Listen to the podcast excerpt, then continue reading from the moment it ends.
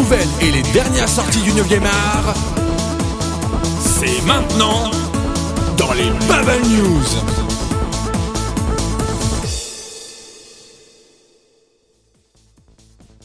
Bonsoir à tous chers auditeurs et bienvenue dans votre rendez-vous hebdomadaire pour parler des actus et des sorties bande dessinée.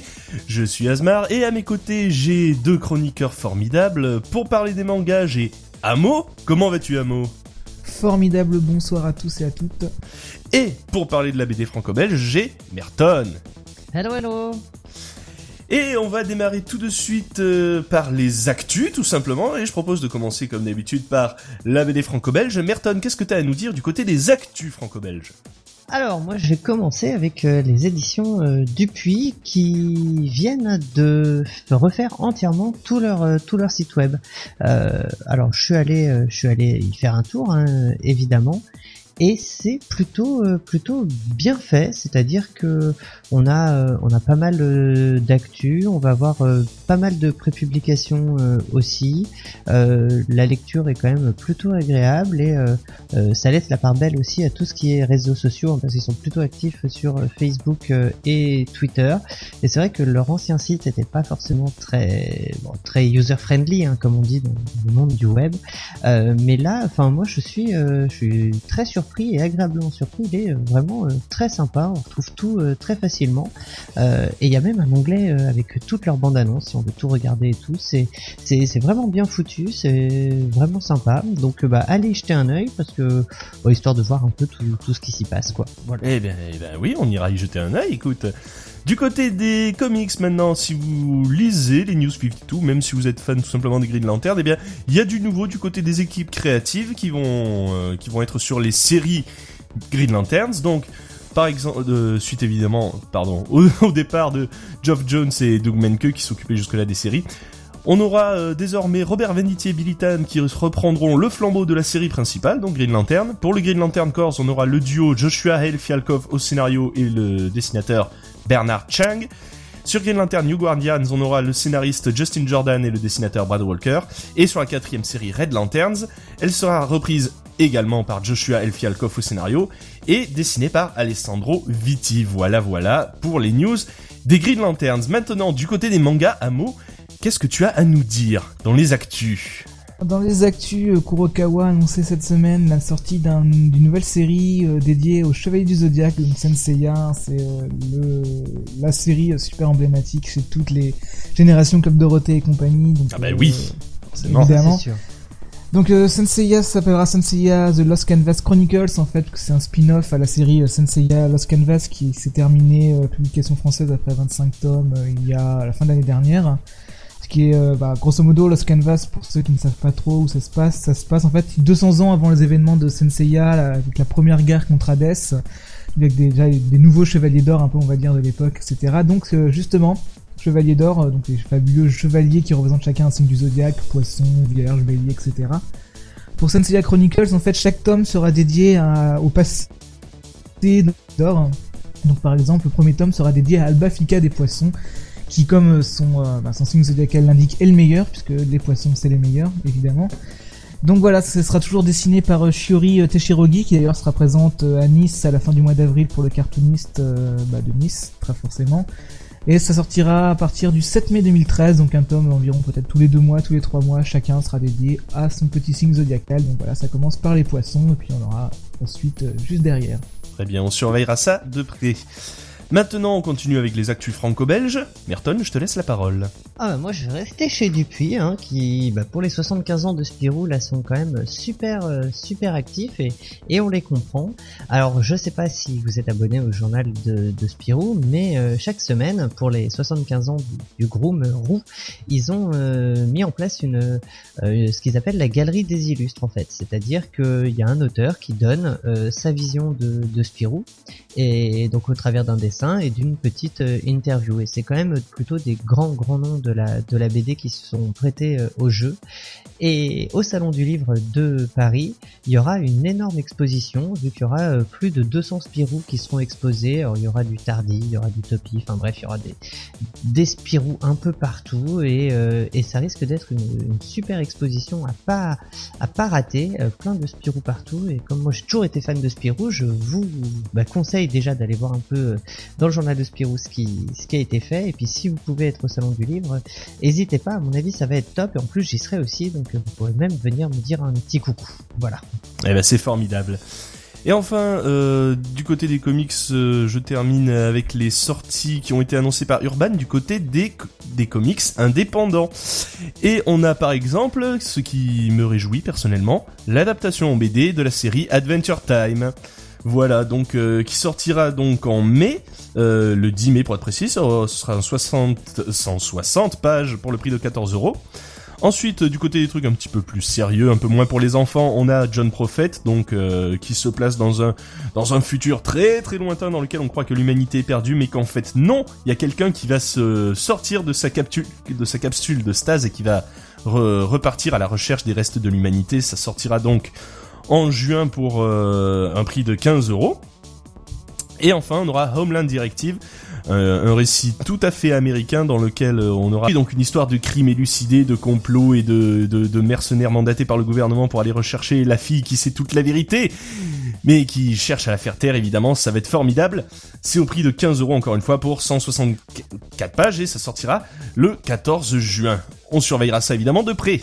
Et enfin, pour finir le tour d'actu, je me tourne vers Amo qui va nous parler de la deuxième actu manga qui a retenu son attention pour cette semaine. Oui, une actualité, une actualité, euh, on va dire japonaise, puisque c'est la fin d'une série euh, qui, euh, qui commençait à être publiée en France bah, au début de l'année dernière. C'est Termae Romae, qui est un, manga un peu rigolo où en fait c'est un, architecte romain qui un jour qui euh, se baignait dans une dans une therme euh, se noie plus ou moins et se réveille dans le Japon moderne et découvre toutes les formidables avancées technologiques du Japon en matière de salles de bain et compagnie. Euh, ce qui lui permet de faire plein d'avancées technologiques au niveau des Romains puisqu'il va en fait euh, passer d'une époque à l'autre en noyade successive. Donc la série euh, va se terminer au sixième tome au Japon. Le dernier chapitre sera publié à la mi-mars. Donc ça va, être déjà la fin de ce manga qui France a un petit succès et bah, au Japon également puisque ça a un petit boom quelques prix. Euh, donc voilà, euh, c'est la fin. C'est vrai que le, le concept tournait un peu en rond donc c'est plutôt normal. Donc euh, de Mari Yamazaki va donc connaître une fin avec son sixième tome. Eh ben très bien. Et du coup, euh, on va passer désormais aux sorties de la semaine et je vais retourner du côté de Merton qui va nous dire un petit peu ce qui a retenu son attention pour cette semaine du côté des sorties BD. Semaine, moi, euh, alors je vous ai parlé euh, la semaine dernière pas mal du label 619 et je me suis rendu compte, honte à moi, que j'avais oublié euh, Grosserie tome 2, toujours dans le même label. Alors je, je répare cette erreur euh, dès, dès ce soir. Alors Grosserie c'est quoi? Bah c'est l'histoire d'une épicerie à la base. Où tout se passe plus ou moins bien, mais bon il y a aussi des histoires de gangs mafieux, de gens qui se tapent un peu dessus, des histoires de meurtres, enfin voilà, des trucs. euh, c'est pas juste la petite épicerie familiale, quoi. Même même si on pourrait le croire au premier abord, finalement il y a des histoires bien plus euh, bien plus sordides euh, derrière. C'est fait par euh, Saint-Gelin et Ducoudray. Alors Saint-Gelin qu'on avait aussi vu hein, dans Doggy Bags tome euh, 1, donc c'est toujours chez chez Ankama, un label 619 et c'est pour 15 euros. Donc le tome 2 vient de vient de sortir, là c'était le 15 février. Donc bah continuez sur le label 619. hein. De toute façon, la plupart des trucs qui sortent sont vraiment très très sympas. Je vais continuer avec du beaucoup beaucoup plus calme, hein, euh, parce que là je vais aller vers euh, c'est- Ratafia, c'est le tome 6 euh, qui est sorti cette semaine par euh, Potier et Pilet. Alors, Ratafia c'est quoi? C'est l'histoire d'un euh, en gros c'est un équipage de pirates, mais pas très euh, pas très conventionnel on va dire. C'est-à-dire que dans, le premier tome, l'ancien capitaine se fait choper son bateau et ses cartes au trésor au poker par un mec donc qui devient euh, capitaine euh, mais qui préfère les, les bouquins et tout ça euh, aux cartes au trésor. Et du coup ça donne un équipage un peu un peu bizarre quoi. Donc mais mais c'est très très sympa. Il c'est vraiment très très drôle. Donc ça je vous conseille le, le tome 6 euh, c'est chez Glénat. C'est de c'est 12 euros. Et ça peut être une vraie belle belle découverte. C'est vraiment très sympa et très marrant Et on va terminer par un donc chez Delcourt par Azure Tomcat qui là est plutôt de la BD un peu plus euh, jeunesse hein, par euh, par Ogaki. Alors Azure euh, c'est quoi? C'est l'histoire d'une d'une jeune d'une jeune fille qui en fait au début de la série arrive dans une ville qui s'appelle Providence. Et cette jeune fille qui va avoir quelques problèmes. Et de là vont partir des aventures avec un, contrebandier qui s'appelle Sam. Et, et voilà une, petite série jeunesse mais plutôt sympa. Et puis les, couleurs et les dessins sont plutôt euh, plutôt sympas donc euh, bah, n'hésitez pas à y jeter un coup d'œil. Voilà voilà. Ben, merci à toi euh, pour ce, pour ce, pour ce petit compte rendu des sorties franco-belges. Pour ce qui est des comics, euh, on va se débarrasser d'une première sortie euh, qui va qui va arriver en mars. C'est la sortie de Batman The Dark Knight Returns, euh, toujours chez Urban Comics, mais cette fois-ci sans le DVD du film.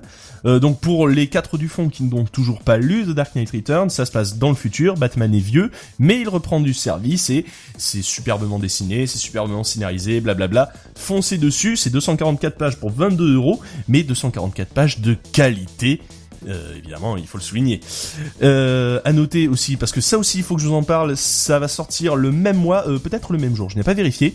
C'est la suite de The Dark Knight Returns, ça s'appelle The Dark Knight Strikes Back, et il faut que vous n'achetiez absolument pas ce livre, parce que voilà, c'est c'est du c'est du Frank Miller après Sin City et donc c'est pas bien. Voilà, donc achetez The Dark Knight Returns et n'achetez pas The Dark Knight Strikes Back. C'est bon Ok, on passe à la suite.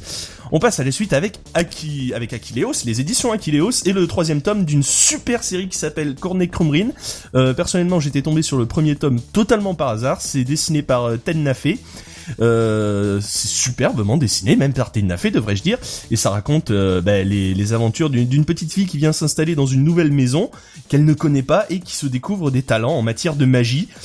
C'est encore une fois, c'est très bien dessiné, c'est l'histoire est super intéressante. Euh, voilà, euh, allez y jeter un coup d'œil. Ça, ça sort chez Aquileos le 21 février. Et enfin, la dernière sortie du côté des comics, c'est X-Men le complexe du Messie, qui rassemble en fait la, trilogie du Messie, euh, dans laquelle euh, les, X-Men euh, reviennent sur le devant de la scène suite aux événements de House of M qui a vu voir la, la, disparition totale des mutants, du moins presque totale, puisque là, un bébé porteur du gène X réveille les espoirs des X-Men ainsi que les convoitises de leur ennemi. Ça sort pour le prix de 28 euros 40 le 20 février. Voilà, donc allez y jeter un coup d'œil. Ce sera tout pour les comics et maintenant, pour les mangas, je laisse la parole à Amo. Merci. Ben, du coup, pour les sorties, euh, j'ai pas mal de sorties, euh, deux sorties de la semaine prochaine et une sortie un peu plus vieille euh, qui est sortie il y a deux semaines. On va commencer par le tome 20, le tome 6 de Samidare, Lucifer and the Biscuit Hammer. Je, parle de Samidare à chaque fois qu'il sort, donc je vais pas vous faire un nouveau laïus, mais Grosso modo, c'est une série toujours assez exceptionnelle qui, euh, qui même s'il a un graphisme pas toujours très beau, reste assez assez profond, plein de personnages très attachants, qui des personnages normaux qui sont confrontés à des menaces euh, qui doivent vaincre tout seuls, qui sont de plus en plus puissants, avec en même temps plus ou moins des complots pour détruire la Terre qui se qui sont en parallèle mais qui se font un peu concurrence. Enfin bref, foncez dessus, le tome 6 donc d'Ototo par euh, Samidare par Mizukami Satoshi pour le prix de 7,99€. Ensuite, une fin de série euh, chez Kiun euh, de Lost Paradise euh, avec le volume 6 donc, de Toru Naomura qui faisait là son tout premier manga. Lost Paradise c'était une histoire en fait, comment dire, de, élève comme ça qui arrive dans une dans une école privée super riche qui est sur une île.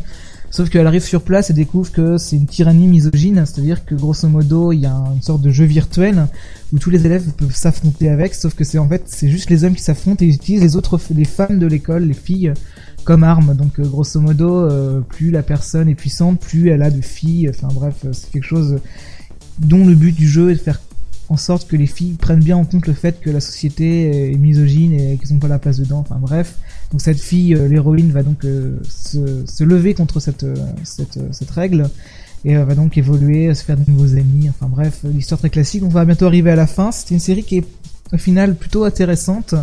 Euh, qui même si au départ on avait peur un peu de maniquer, un peu que ce soit un peu manichéen, c'est-à-dire entre tous les hommes qui sont tous des méchants et toutes les filles qui sont toutes des gentilles, en fait c'est beaucoup plus euh, beaucoup plus nuancé que ça, donc c'est vraiment très appréciable, le style graphique est vraiment pas mal. Donc ça va être une fin que je vais attendre avec un peu d'impatience quand même, parce que j'ai hâte de voir comment l'auteur va, finir.